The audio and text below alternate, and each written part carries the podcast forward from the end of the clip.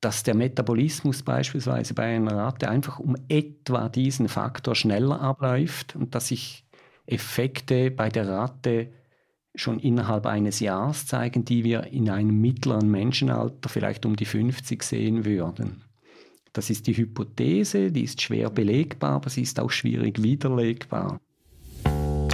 Hallo und herzlich willkommen zu einer neuen Folge Fibel Fokus. Dieses Mal sprechen wir mit Jörg Zahn. Leiter des Fachbereichs Toxikologie Pflanzenschutzmittel im Bundesamt für Lebensmittelsicherheit und Veterinärwesen BLV und mit der Fibelforscherin Miriam Schleifer, die unter anderem zu Pestizidrückständen auf Lebensmitteln forscht und berät. In dieser Folge geht es um den Einfluss von Pestiziden auf die menschliche Gesundheit und wie sichergestellt wird, dass Pestizide bei korrekter Anwendung nicht giftig auf den Menschen wirken. Was wir in dieser Folge nicht ansprechen, sind die Umweltwirkungen von Pestiziden. Heute begrüße ich bei mir im Studio den Jörg Zahn und die Miriam Schleifer. Hallo zusammen. Hallo. Hallo.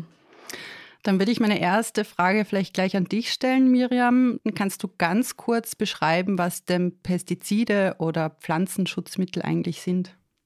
Mhm. Pestizide sind eigentlich ein Überbegriff, unter den auch Pflanzenschutzmittel fallen, aber auch andere Mittel, um Schädlinge zu bekämpfen, wie beispielsweise gegen Insekten oder ähm, Nagetiere. Meistens meinen wir aber eigentlich die Pflanzenschutzmittel jetzt im Biosektor. Wenn man vom Pflanzenschutzmittel spricht, meint man damit Mittel, um Kulturpflanzen zu schützen, beispielsweise vor Unkräutern, also Herbizide, vor Insektenfraß, Insektiziden oder vor Pilzen, Fungizide. Genau, also du hast jetzt beschrieben, was Pflanzenschutzmittel sind. Ähm, wie wirken sie denn? Also du hast beschrieben, wogegen sie wirken, aber wie wirkt ein Pflanzenschutzmittel? Ähm, es gibt eine wichtige Unterscheidung. Es gibt Pflanzenschutzmittel, die wirken systemisch, die gehen also in die Pflanze, verteilen sich da und können dann eigentlich auch an verschiedenen Teilen der Pflanze ähm, eine Wirkung zeigen. Und dann gibt es die nicht systemischen Pflanzenschutzmittel. Die ähm, wirken dann vor allem am Auftragungsort, also dort, wo das Mittel mit der Pflanze in Kontakt kommt. Bei einigen Pflanzenschutzmitteln hat man eine recht hohe Spezifität. Das heißt, diese Pflanzenschutzmittel wirken wirklich nur gegen äh, eine andere Pflanze bei Herbiziden und lassen eigentlich Säugetiere und Insekten mehr oder weniger in Ruhe. Ich betone hier mehr oder weniger. Oft sind sie halt doch irgendwie auch ein bisschen kreuztoxisch, wenn man so will. Und dann gibt es aber andere Substanzen, vor allem auch bei Fungiziden und Insektiziden, die aber auch äh, in Systeme des Säugetiers und damit den Menschen eingreifen und dort eine gewisse Toxizität haben. Du arbeitest ja ähm, am BLV, hast du gesagt, und da ist jetzt seit zwei, drei Jahren auch die Zulassungsstelle angesiedelt für Pflanzenschutzmittel. Kannst du so ganz grob beschreiben, also auch wenn du selber jetzt nicht in dem Bereich arbeitest, aber wie funktioniert so eine Zulassung von einem neuen Pflanzenschutzmittel? Welche Schritte müssen da durchlaufen werden? Ich hoffe, ich bringe das in ein, zwei, drei Sätzen hin. Äh, in der Schweiz ist es so, obwohl wir nicht Mitglied der Europäischen Union sind, übernehmen wir für die Wirkstoffe, die in den Pflanzenschutzmitteln sind, übernehmen wir grundsätzlich die Beurteilung der Europäischen Union und wir haben im Moment die Möglichkeit, dort auf technischer Ebene auch mitzuarbeiten mit der Lebensmittelsicherheitsbehörde in Parma. Das ist die Wirkstoffseite, also da übernehmen wir unter unserer Mitarbeit in einem kollegialen System, übernehmen wir die Beurteilung der EU. Bei den Produkten ist es in der Schweiz so wie in der EU, das sind die Mitgliedsländer und damit die Schweiz auch zuständig für die Zulassung der Produkte. Also wenn der Wirkstoff in eine Formulierung reinkommt mit Beistoffen und Wasser und weiß auch nicht was, dann ist die nationale Zulassung üblich in allen Ländern Europas und da machen wir auch nationale Zulassungen. Wir kriegen also eigentlich Produktanträge von Firmen und die beurteilen wir auf ihre gesundheitliche Tauglichkeit und legen Auflagen fest und danach werden die zugelassen, nachdem andere Beurteilungsstellen wie die von BAFU für die Umwelt und Landwirtschaft auch noch ihre Meinung abgegeben haben. Was macht ihr denn ganz genau? Also du bist in der Toxikologie, das heißt, du schaust dir an, wie toxisch dieses Mittel auf den menschlichen Organismus wirkt. Genau. Jetzt, ich würde da nochmals gerne bei den Wirkstoffen, weil wir da auch mitarbeiten und wir die Dossiers äh, so erhalten, wie sie die EU auch erhält von den Firmen, würde ich gerne nochmals wie von vorne beginnen. Die Firmen müssen bei den Wirkstoffen eine große Anzahl von Tierstudien einliefern und äh, die werden dann beurteilt. Diese Studien umfassen Studien in verschiedenen Tierspezies. Das sind Mäuse, Ratten, Hunde, Hamster und Kaninchen. Die werden verwendet für die Abklärung gewisser Eigenschaften dieser, dieser Stoffe. Also beispielsweise können sie Tumore äh, hervorrufen, können sie zu Missbildungen führen. Und ein ganz wichtiger Aspekt all dieser Studien ist zu zeigen, ab welcher Dosis eine solche Substanz für das Tier, und das Tier ist stellvertretend für den Menschen, äh, toxisch werden können.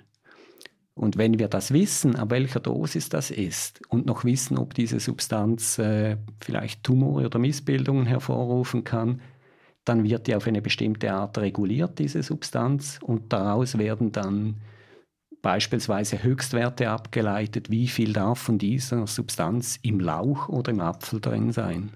Und diese Auswirkungen, die getestet werden, das ist für jeden Wirkstoff gleich. Also du hast jetzt gesagt, ähm, Kanzerogen, Missbildungen. Gibt es da so einen Katalog, den ihr abarbeitet? Die Firmen müssen zeigen anhand der Studien, die sie machen, ob die Substanz beispielsweise ein neurotoxisches Potenzial aufweist, ob sie ein immunotoxisches Potenzial aufweist, ob sie sogenannt hormonell aktiv sein kann, also mit dem menschlichen Hormonsystem schädlich interagieren kann.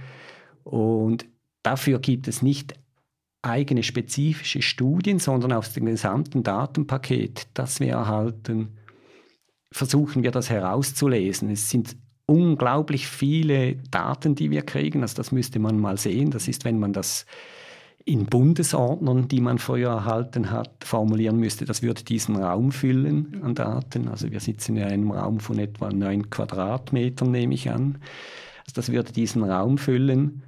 Und aus diesen Daten versucht man alle diese Aspekte herauszufiltern, wenn diese Substanz denn so etwas machen könnte. Nur für Missbildungen und Kanzergenese gibt es spezifische Studien.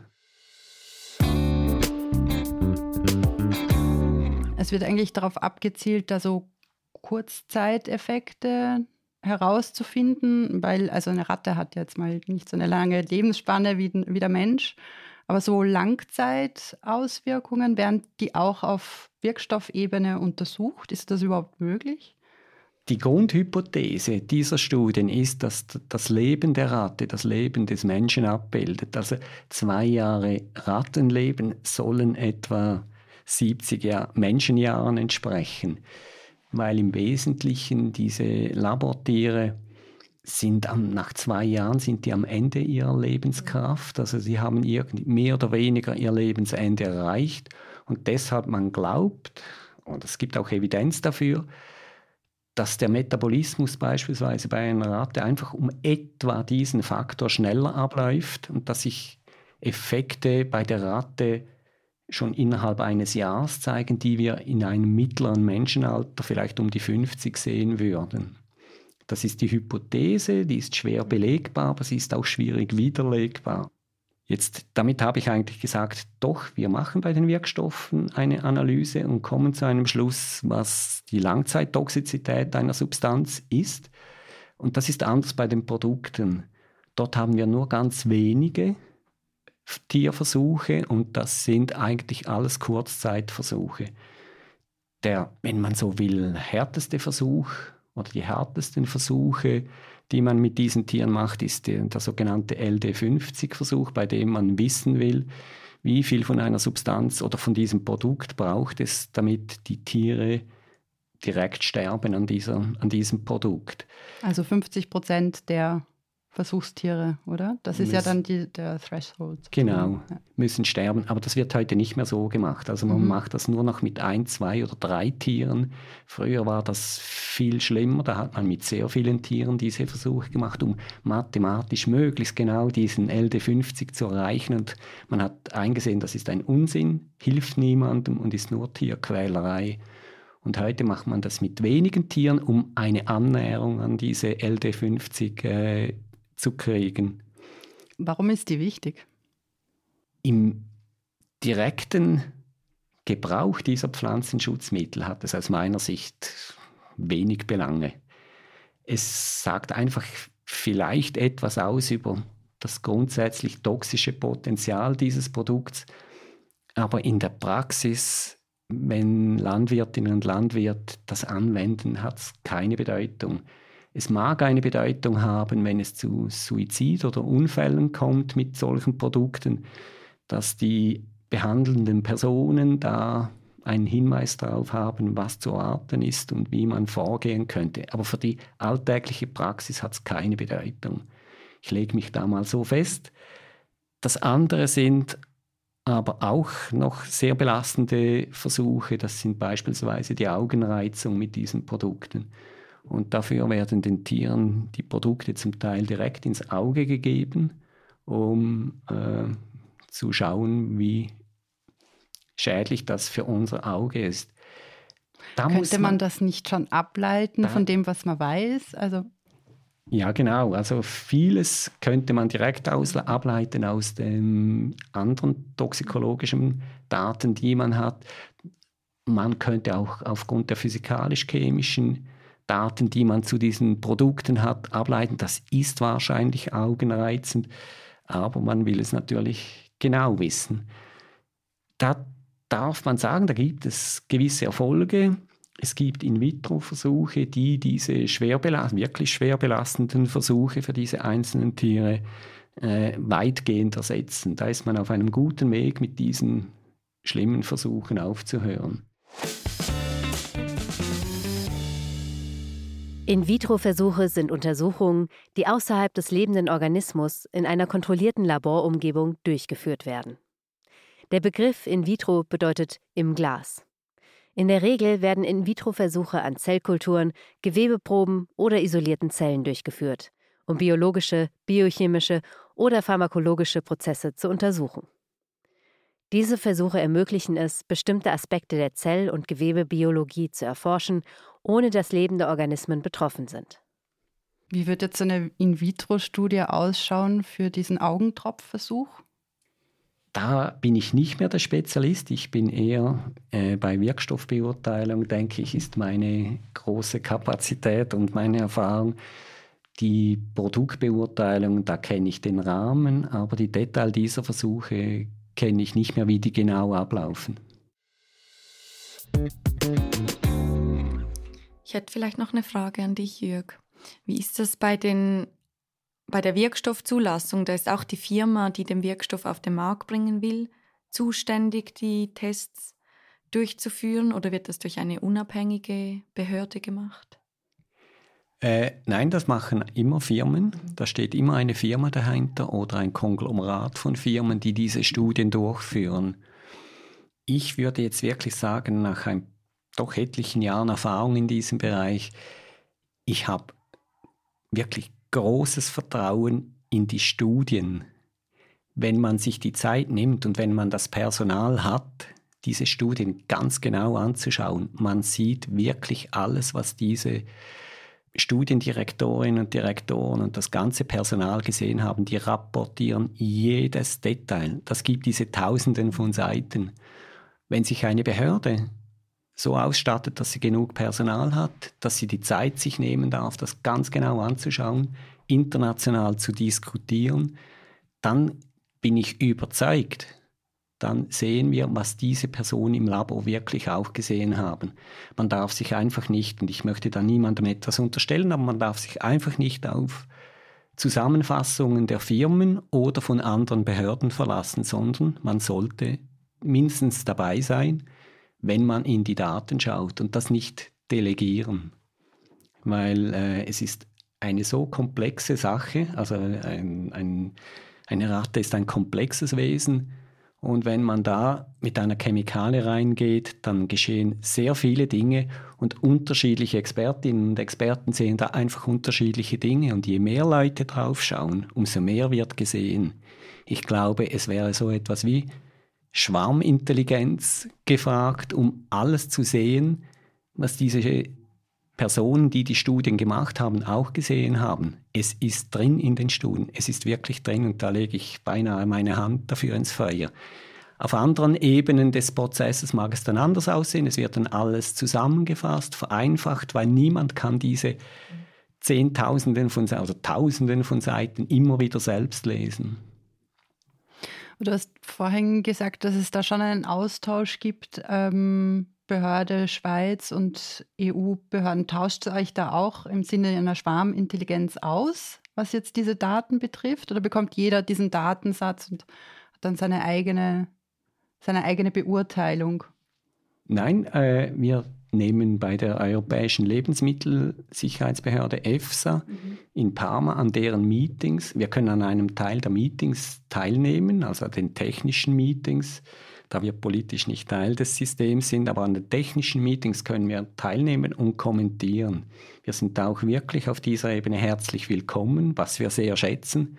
Und wir können davon unserer Erfahrung etwas weitergeben und gleichzeitig profitieren. Und ich glaube, die Beurteilung der Substanzen und das Vertrauen in die Beurteilung ist dadurch für mich in unserem System auch irgendwie eingegeben, auch wenn wir nicht Teil des politischen Systems sind, bei den Wirkstoffen. Und bei den Produkten? Da ist das Problem, da ist wirklich ein Problem, dass wir nicht Teil des europäischen Raums sind, weil im europäischen Raum ist die Beurteilung von Produkten ist in Zonen aufgeteilt. Da gibt es, wenn ich mich richtig erinnere, nördliche, mittlere und südliche Zone. Das hängt ab von den agrarwissenschaftlichen Gegebenheiten, Topographie, äh, Klima und so weiter. Ich bin da nicht Experte. Und wir sind halt leider bei keiner dieser Zonen äh, Teil davon. Und in dem Sinne müssen wir für uns, also für die kleine Schweiz, alle diese 150 bis 170 Produkte immer selber durcharbeiten, ohne quasi so in einem diskutierenden Gremium über diese Produkte dabei sein zu können. Aber wir haben glücklicherweise, vor allem mit Deutschland, mit dem BFR, das ist das Bundesinstitut für Risikobewertung, das ist, wenn man so will, die Schwesterinstitution im Vergleich zu unserer Abteilung, nicht zum ganzen Amt, aber zu unserer Abteilung. Da haben wir einen guten Austausch, aber der könnte deutlich besser sein, wenn wir ein Teil dieser, einer solchen Zone wären. Als Wissenschaftler würde ich mir wünschen, Teil einer solchen Zone sein zu dürfen, dass wir das wieder, wenn ich mit dem komme, Schwarmintelligenz, wenn wir das nutzen könnten, das, was die in Deutschland, in Frankreich, Italien, Österreich diskutieren, wenn wir da Teil sein könnten.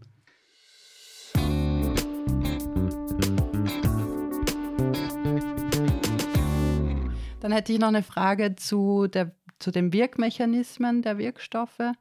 Ähm, wie untersucht man das oder wie weiß man, wie Pestizide, Pflanzenschutzmittel wirken? Also ich nehme an, du sprichst jetzt äh, von der Wirkung auf Nicht-Zielorganismen. Ja, genau, also nicht, auf den Menschen. Genau, auf den genau Menschen. Ja. Wir nennen das äh, nicht den Wirkmechanismus. Für uns ist das der toxische Mechanismus. Das andere ist der Wirkmechanismus, so wie der Landwirt hofft, dass es wirkt gegen Insekten oder was auch immer. Beim toxischen Mechanismus dieser Substanzen gehen wir, das ist unsere Arbeitshypothese, dass die Ratte, die Hunde, die Mäuse, das Kaninchen uns vertritt im Labor. Dass es hinsteht, dass diese Tiere für uns hinstehen und uns zeigen, was uns geschehen könnte, wenn wir eine genügend hohe Dosis von dieser Substanz kriegen. Zum einen bei welcher Dosis Effekte zu erwarten sind, aber auch was für Effekte zu erwarten sind. Und sehr oft ist es so, dass man zwar sieht, ab welcher Dosis etwas geschieht, man kann auch die Effekte beschreiben, Aber wenn du mich fragst, was sind die Mechanismen dahinter, dann ist die Toxikologie etwas stumpf. Sehr oft verstehen wir nicht wirklich, was der molekulare, der grundlegende Mechanismus ist, weshalb wir diesen Tumor sehen, weshalb diese Missbildungen, weshalb gibt es diese Nierenschäden, weshalb geht die Leber kaputt bei einer hohen Dosis. Wir können das beschreiben, sehr gut beschreiben, aber ich würde sagen, in den allermeisten Fällen verstehen wir den grundlegenden biologischen, chemischen Mechanismus dahinter nicht. Es gibt wenige Beispiele, da verstehen wir irgendetwas, aber das sind dann wirklich die, auf die konzentriert man sich und ist froh, dass man etwas verstanden hat. In der großen Zahl versteht man es nicht. Und so allgemein zu der Hypothese, dass jetzt die Ratte den Menschen vertritt, sozusagen, findest du die persönlich jetzt richtig? Ich kann negativ antworten ich weiß nichts Besseres. Ich bin nicht sicher, ob In-vitro-Methoden, die noch einfacher sind und noch weiter weg vom Menschen, den Menschen vertreten können. Das ist die negative Antwort, aber ich kann auch das andere irgendwie versuchen zu beantworten. Ich bin heute nicht mehr so sicher, dass wir die Art der Effekte, die für den Menschen relevant sein könnten bei genügend hoher Dosis, zweifelsfrei erkannt werden können mit diesen vier Tierspezies. Ich bin aber recht fest überzeugt, dass wir die Dosis, ab welcher Effekte auftreten, wahrscheinlich recht gut annähern können. Das ist, ich glaube, ich kann das auch auf eine gewisse Art begründen, bevor so schwere Effekte wie Missbildungen oder äh, eine Tumorentstehung oder ein komplettes Nierenversagen entsteht, sieht man bei tieferen Dosen meistens Effekte, sanftere Effekte. Da ist irgendwie im Blutbild ändert sich langsam etwas oder irgendwie die Salzgehalte ändern sich. Vielleicht sogar das Verhalten der Tiere verändert sich bei einer tieferen Dosis etwas und bei der nächsten höheren Dosis sieht man dann die schweren Effekte. Das ist keine zeitliche Kohärenz, sondern eine, eine Dosiskohärenz, die man da sehen kann. Und deshalb glaube ich, wenn etwas bei der Ratte einen Tumor macht bei einer hohen Dosis, sieht man bei tieferen Dosen schon etwas. Und man muss einfach genügend bereit sein, das als Hinweis auf etwas Gefährliches zu akzeptieren und das nicht versuchen wegzureden. Dann sind wir, da bin ich überzeugt, weil es meistens sehr grundlegende Prozesse sind, die da berührt werden durch die Substanz, dann sind wir auch beim Menschen auf einer eher sicheren Seite. Da ist jetzt gerade ähm, in der EU die Diskussion, ob das Glyphosat äh, weiterhin zugelassen wird im EU-Raum. Und da ist ja so eine Diskussion, ist es kanzerogen, ja oder nein? Und die ähm, Krebsforschung sagt ja, es gibt Indizien und die EFSA sagt nein. Es ist genau, geht genau darum, dass da diese Wahrscheinlichkeit unterschiedlich interpretiert wird. Wahrscheinlich. Ich kann äh, da aus eigener Erfahrung sprechen. Ich war 2016 bei der Beurteilung der WHO, nicht bezüglich Kanzerogenität, aber einfach bei der Beurteilung der Stoffe dabei, beim Joint Meeting on Pesticide Residues, äh, war ich dabei, äh, war ich ein Mitautor dieser Studie beim Glyphosat und man hat da ganz leichte Zunahmen von gewissen Tumoren gesehen. Wenn ich mich richtig erinnere, waren das bei männlichen Mäusen, hat man Nieren, eine leichte Zunahme von Nierentumoren gesehen. Was die Beurteilung der EFSA im Moment ist, das kann ich nicht sagen, weil sie, ich habe sie so im Detail noch nicht studiert. Das ist mir noch nicht äh, zugänglich, aber ich kenne die Daten, die dahinter liegen aus der Beurteilung damals. Bei Glyphosat, da habe ich heute den Eindruck, das ist wie zu einem Selbstläufer geworden. Diese Substanz ist in den Fokus geraten aus anderen als toxikologischen Gründen, da bin ich sicher. Wenn man nämlich die Toxikologie von Glyphosat, das toxikologische Paket, das wir für jede Substanz erhalten, auch für Glyphosat vergleicht mit dem von anderen Substanzen, dann ist Glyphosat aus toxikologischer Sicht, ich spreche nicht über Umwelt, ich spreche über keinen anderen Aspekt, aber für den Menschen vergleichsweise harmlos. Also aus toxikologischer Sicht kann ich die Diskussion rund um Glyphosat nicht verstehen, es gäbe andere Substanzen, die klar toxischer sind, aber die sind auch härter geregelt. Was beim Glyphosat ähm, noch spannend ist, es gibt ja auch Studien aus Deutschland, ähm, die konnten nachweisen, dass Glyphosat also umwelttechnisch halt problematisch ist, da es sich sehr weit teilweise verbreitet vom Anwendungsort. Und das ist nicht unbedingt klassisch über die Luft, sondern dass sich das Glyphosat an Bodenpartikel bindet und dann mit dem Boden über die Luft sehr weite Distanzen zurücklegen kann. Aber ob jetzt das das Relevante ist in der Abwägung der EFSA, das weiß ich jetzt auch nicht. Das wäre ja dann eine Umweltfrage mehr. Genau. Ich denke, alle anderen Aspekte als die Humantoxikologie, wenn man den Stoff nüchtern anschaut, die sind wahrscheinlich das Thema. Du hast es jetzt gebracht, wahrscheinlich ist es ein Umweltthema, das dann schlussendlich den Ausschlag geben wird. Aber aufgrund der Humantox sehe ich nicht wirklich ein Problem für die Substanz.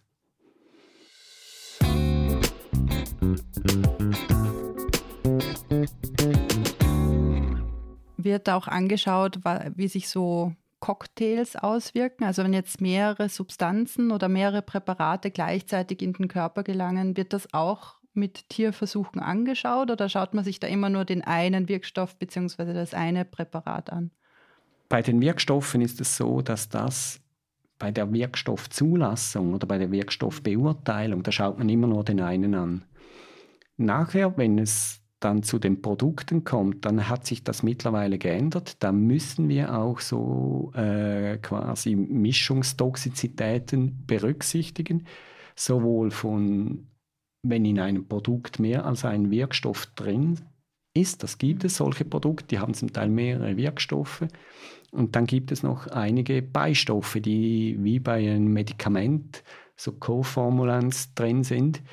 Dann sind wir mittlerweile verpflichtet, auch diese Kombinationstoxikologie bei diesen Produkten zu beurteilen. Das ist aber recht schwierig, weil wir über die Wirkstoffe wissen wir sehr viel. Wir haben diese riesigen Datenpakete und bei den Beistoffen wissen wir sehr wenig. Und es ist nur weil wir wenig wissen, ist nicht anzunehmen, dass sie wenig toxisch ist. Also nicht wissen bedeutet ja nicht, dass nichts da ist, aber wir haben einfach die Daten nicht. Und wahrscheinlich, ich denke, so über kurz oder lang werden dann Beistoffe ähnliche Ansprüche gestellt, was die Information angeht, wie ein Wirkstoff. Es würde auch keinen Sinn machen, als Toxikologe muss ich das sagen, die Wirkstoffe so hart zu regulieren, zu beurteilen und dann einfach mit Beistoffen zu mischen, über die man nichts weiß. Und diese Beistoffe, die müssen gar nicht zugelassen werden. Die sind zugelassen, mhm. die sind zugelassen. Und bei einigen weiß man auch einige der Effekte, die sie haben, aber das sind vor allem so eben akute Effekte wie Reizung oder, so, oder Sensibilisierung und solche Dinge, aber nichts, die wenigsten, über die, bei den wenigsten weiß man etwas über die Langzeitwirkung, beispielsweise Kanzergenese, und bei den allerwenigsten irgendetwas über die allfällige Beeinträchtigung der Fertilität oder der fetalen Entwicklung. Trotzdem ist eigentlich zu erwarten, dass wie jeder Stoff, auch die eine bestimmte Toxizität haben, die abklärungswürdig wäre.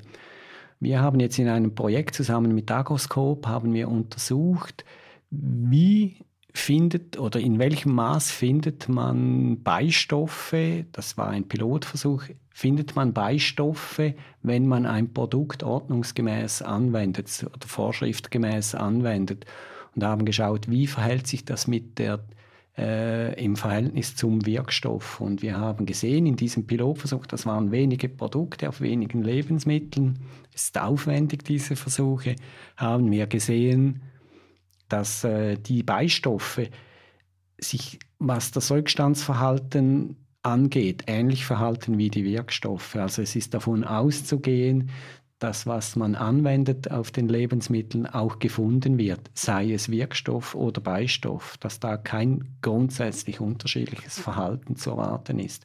Und deshalb denken wir, dass es äh, wünschenswert wäre, mehr auch über die Biologie und Toxizität von diesen Beistoffen zu kennen.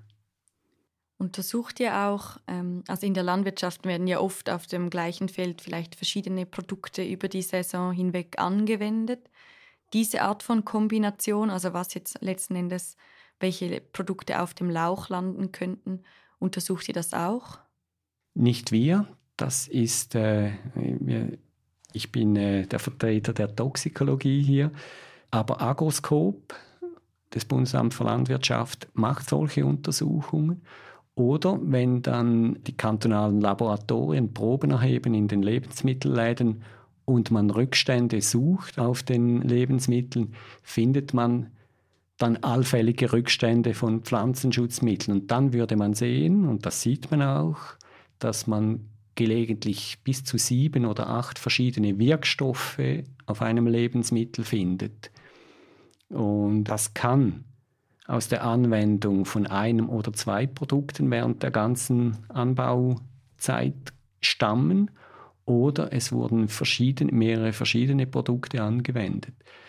Unter der Annahme, dass die begründet angewendet wurden, weil zuerst ein Befall mit dem, dann ein Befall mit dem und nach einem Befall mit etwas Drittem und jedes braucht sein eigenes Produkt. Und was mir, und da spreche ich nicht aus meinem Bereich, aber was mir die Landwirtschaftsleute sagen, ist, es ist auch zur Vermeidung von Resistenzen wichtig, dass man eben mehrere verschiedene Wirkstoffe anwendet, dass Insekten nicht zu schnell resistent werden gegen einen bestimmten äh, Wirkstoff. Die toxikologischen Auswirkungen von, diesen, von der Kombination dieser Produkte jetzt auf dem Lebensmittel, das wird in diesem Fall nicht untersucht. So werden sie nicht untersucht. Wir untersuchen Kombinationswirkungen von einem Produkt, das mehrere Stoffe drin hat, aber nicht, wenn uns ein Lebensmittel zugeführt wird und gesagt wird, da hat sieben verschiedene Wirkstoffrückstände drin. Wie beurteilt ihr das? Was wir machen ist, wir überprüfen dann, ob die geltenden Höchstwerte für diese Wirkstoffe eingehalten werden und nehmen dann an, wenn die eingehalten werden, dann ist es auch gesundheitlich kein Problem, weil, und da sind wir bei der Rückstandsfestlegung, also Höchstwertfestlegung, weil wir da immer eine zum Teil riesige Marge haben zwischen dem, was aus toxikologischer Sicht auf den Lebensmitteln sein dürfte und dem, was wir festlegen als Höchstwert, weil der Höchstwert wird festgelegt als das das Minimum darf angewendet werden, so dass es gerade noch wirkt. Wir von der Toxikologie werfen höchstens das Handtuch in die Mitte, wenn wir sagen, ja, aber das ist jetzt zu viel aus toxikologischer Sicht. Das tritt beinahe nie auf, mhm. weil die, die Wirksamkeit so ist, dass die Höchstwerte sehr tief gesetzt werden können und das toxikologisch keine Bedeutung hat. Und dann gehen wir davon aus, auch wenn wir fünf oder sieben Wirkstoffe in diesem Lebensmittel haben, wenn jedes für sich den sehr tief gesetzten Höchstwert einhält, dass auch die Kombination davon sehr wahrscheinlich gesundheitlich unbedenklich ist.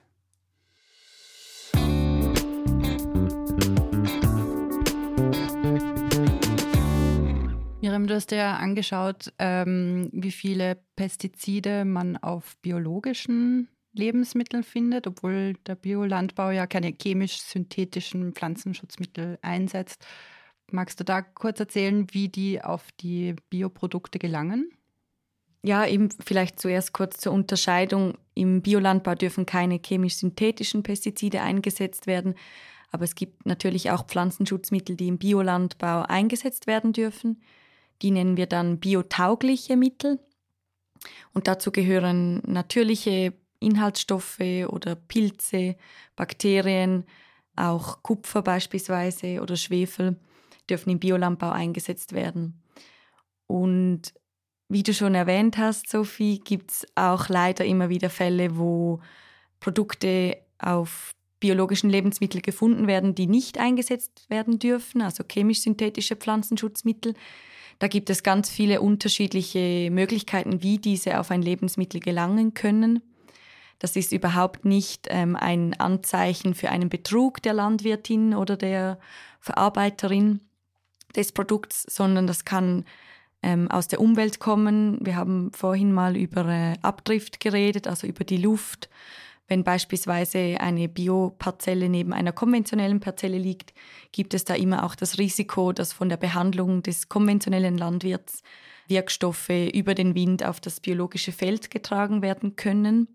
Das ist natürlich immer, wenn möglich, zu vermeiden, aber nicht in jedem Fall möglich. Also wenn es dann ein bisschen windet oder je nach Wirkstoff auch, kann das ganz unterschiedlich sein. Dann können Wirkstoffe beispielsweise auch über Altlasten im Boden in Kulturpflanzen gelangen. Die meisten Bioparzellen sind ja nicht schon immer biobewirtschaftet, sondern waren in der Vergangenheit vielleicht auch mal konventionell bewirtschaftet und wurden auch mit Pflanzenschutzmitteln behandelt. Und da kann es sein, dass diese Mittel teilweise über sehr lange Zeit noch im Boden verweilen und auch wieder von den Kulturen aufgenommen werden können. Und auch außerhalb jetzt vom Landwirtschaftsbetrieb gibt es dann auch noch ganz viele Risiken, die es zu beachten gibt. Beispielsweise, wenn Lebensmittel in der Verarbeitungskette an irgendeinem Punkt äh, mit konventionellen in Kontakt treten und irgendwie die Anlage nicht genügend gereinigt wurde oder Chargen miteinander irgendwie in Kontakt kamen, dann können da auch Pflanzenschutzmittel auf Bioprodukte übergehen. Das ist natürlich ein, ein sehr heikles Thema immer im Bio und der Biolandbau versucht diese auch so weit wie möglich zu reduzieren, auch wenn diese Konzentrationen, wie Jörg vorhin auch ausgeführt hat, die sind nicht gesundheitlich bedenklich. Also die sind immer eigentlich unter dem Rückstandshöchstgehalt. Also wenn man da Rückstände hätte, die darüber wären, dann ist der Fall klar, dass das kein Produkt ist, das, das für den menschlichen Verzehr geeignet wäre. Im Bio geht es aber zudem darum, auch diese tieferen Konzentrationen möglichst zu reduzieren und auch die Integrität der Biokette zu bewahren, indem dass diese Fälle, wo Wirkstoffe gefunden werden, die nicht erlaubt sind, die werden dann immer auch untersucht. Wie häufig kommt das vor jetzt im Vergleich zu einem konventionellen Lebensmittel? Wir haben da im Jahr 2020 Daten ausgewertet, jetzt vom Schweizer Markt. Ähm, die stammen aus dem Qualitätsmonitoring von privaten Händlern. Und diese Daten zeigen, dass Bio-Lebensmittel im Schnitt etwa 9% davon können Pestizide enthalten. Das beinhaltet aber auch biotaugliche Mittel, also nicht nur chemisch-synthetische, sondern auch Mittel, die zugelassen sind. Ähm, Im Vergleich dazu für konventionelle Produkte sind wir da bei 60 Prozent. Also in über der Hälfte der konventionellen Produkte zeigen diese Daten, dass man Pflanzenschutzmittel finden kann. Dann gibt es auch Daten aus Europa von der EFSA, die haben wir vorhin schon mal gehört, die machen, die sammeln so Monitoring-Daten von allen europäischen Ländern. Da sind wir etwa bei gleichen Werten, zeigt auch, dass so knapp die Hälfte der konventionellen Produkte Pflanzenschutzmittel enthalten und bei Bio sind es da 6 Prozent der Produkte. Und unterscheidet sich da die Menge an Produkten oder Wirkstoffen, die man findet? Ja, bei der Konzentration sehen wir sehr klare Unterschiede. Also wenn chemisch-synthetische Pflanzenschutzmittel gefunden werden auf Biolebensmitteln, ist das eigentlich immer in sehr viel geringeren Konzentrationen als auf konventionellen Mitteln. Es ist immer sehr schwierig, da Aussagen zu machen mit den Zahlen, weil die Datenlage nicht immer sehr gut ist. So grob kann man sagen, basierend auf den Daten aus der Schweiz, dass die Bio-Lebensmittel teilweise im Schnitt so 35 mal geringere Konzentrationen enthalten als die konventionellen. Je nach Produkt kann das dann aber auch bis zu 200 mal geringere Konzentrationen sein.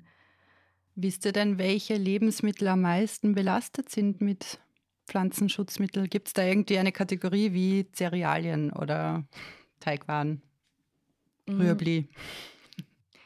Ist für den Biobereich schwierig zu sagen. Also gerade, also welche jetzt am meisten belastet sind mit chemisch-synthetischen Pflanzenschutzmitteln, weil da ja auch die Ursachen sehr divers sind. Also mhm. Also da kann man nicht unbedingt von einer Systematik ausgehen.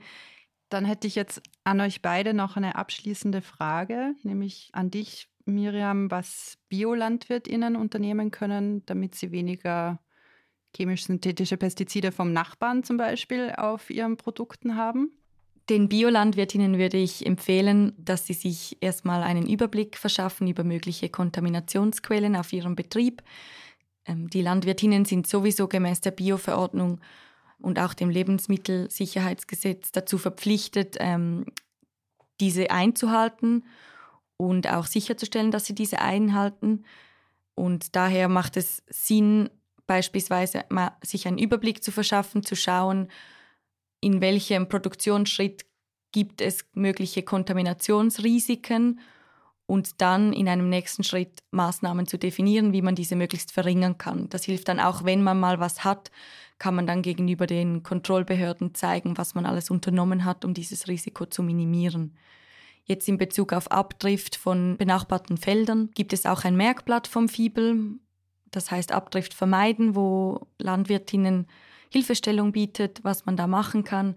Dazu gehören beispielsweise Pufferstreifen einzurichten oder Hecken anzupflanzen in diese, gegenüber diesen Feldern.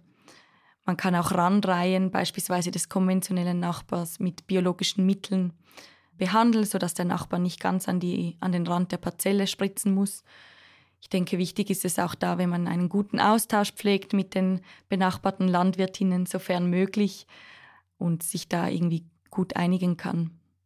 Aber natürlich, letzten Endes kann man das Risiko nur minimieren, aber nicht ganz vermeiden. Dann die Frage noch an dich, Jörg. Ähm, was können denn Konsumierende machen, wenn sie jetzt die Pestizidaufnahme in Lebensmitteln minimieren wollen? Hast du da irgendwelche Tipps? Ja, Bio-Lebensmittel ein, einkaufen und essen.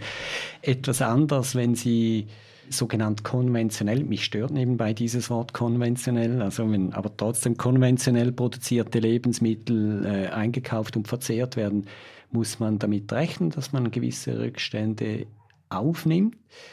Ich kann persönlich sprechen, aber auch aus der Arbeit, gesundheitlich ist das sicher kein Problem. Also da, ich kann mir das basierend auf unserer Arbeitsweise und den Hypothesen, wir unsere, die wir unserer Arbeit zugrunde legen, sehe ich kein Risiko, auch wenn Rückstände innerhalb der geltenden Höchstwerte gefunden werden, kann kein gesundheitliches Risiko vorliegen.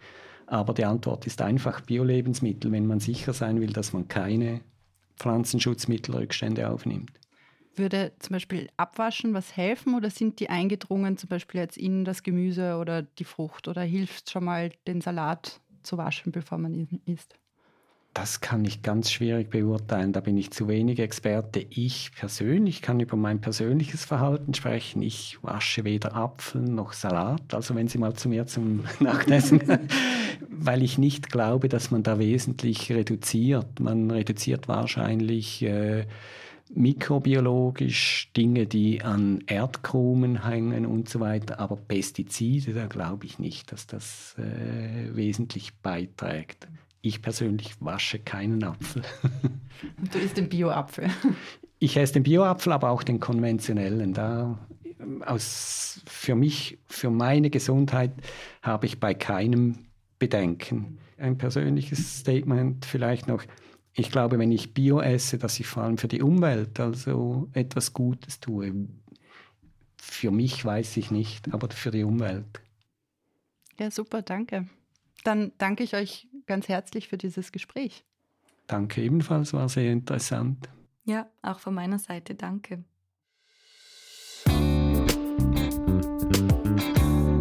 Und das war es auch schon zum Thema Pestizide und ihre Wirkung auf die menschliche Gesundheit.